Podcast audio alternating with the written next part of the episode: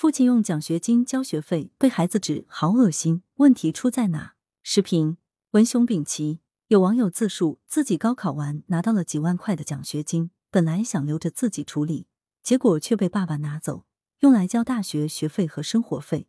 爸爸每周再补他三百元钱，每月一千两百元。该网友认为这是自己挣来的钱，爸爸没有权利支配，这种行为好恶心。在袁博评论区，博主的粉丝普遍认为，孩子应该完全自主支配这笔钱，这是中国父母的通病，缺乏边界感。每个中国小孩都有一个和压岁钱有关的故事，这个故事简单到只有一句话：“我先帮你保管。”转发区则从父母角度提出了另外的观点：孩子也应该体谅父母。有人甚至说：“生块叉烧好过生你。”该不该用孩子的奖学金交大学学费？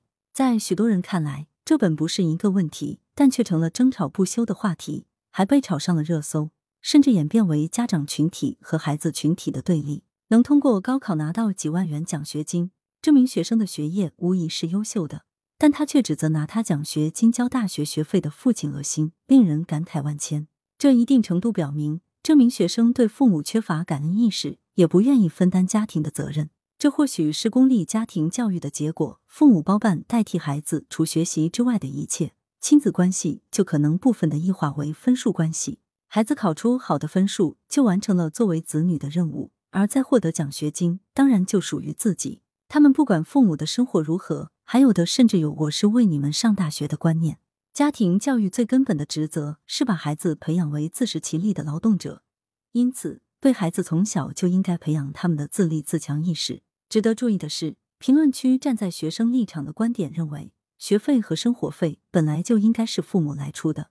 与之形成鲜明对比的是，在很多发达国家。孩子十八岁成人后就开始经济独立，哪怕上大学，也有不少是自己兼职打工或申请助学贷款解决学费、生活费。为鼓励所有学生靠自己而不是靠父母上大学，助学贷款不只向贫困家庭学生开放，而是向所有学生开放，包括富裕家庭学生也可申请助学贷款，以贷款完成学业，毕业后归还贷款。在这样的环境中，学生也崇尚独立自主。把不花父母的钱上大学当做一件很酷的事。由于缺乏独立自主意识培养，除认为父母交学费是天经地义外，不少大学生还有大手大脚的消费习惯，攀比消费、超前消费、卡奴，校园贷问题也由此滋生。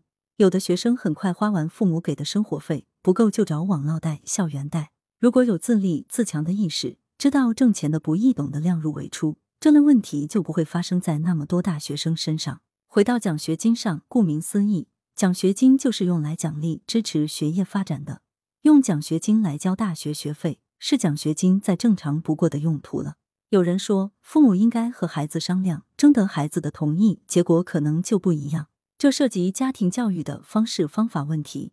或许在父母看来，孩子应该懂事，理解家长的苦衷，因此也就没有和孩子商量。可是，父母以前给孩子这方面的教育了吗？是否了解孩子的想法？对于此事，父母和孩子完全不同的态度，至少表明沟通存在问题。父母并不了解孩子的所思所想，培养孩子的人生观、价值观，父母应该以身作则，通过交流陪伴，让孩子在潜移默化中形成自强、自立、自尊的意识。或许，如果家庭教育到位，这名同学会很主动的告诉父母，自己获得的高考奖学金可用来交学费、住宿费，可以给父母分忧了。这是父母和学生都要思考的问题。值得注意的是，对于此事，有不少家长感慨二十年教育失败；而对于要求学生理解父母，也有不少学生认为是父母的 PUA。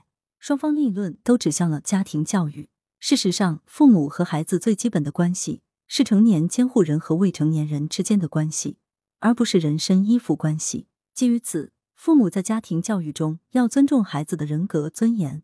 要以培养自立自强的社会合格劳动者为根本目标。作者是知名教育学者。羊城晚报时评投稿邮箱：wbspycwb 点 com。来源：羊城晚报羊城派。图片：视觉中国。责编：张起李媚妍。校对：赵丹丹。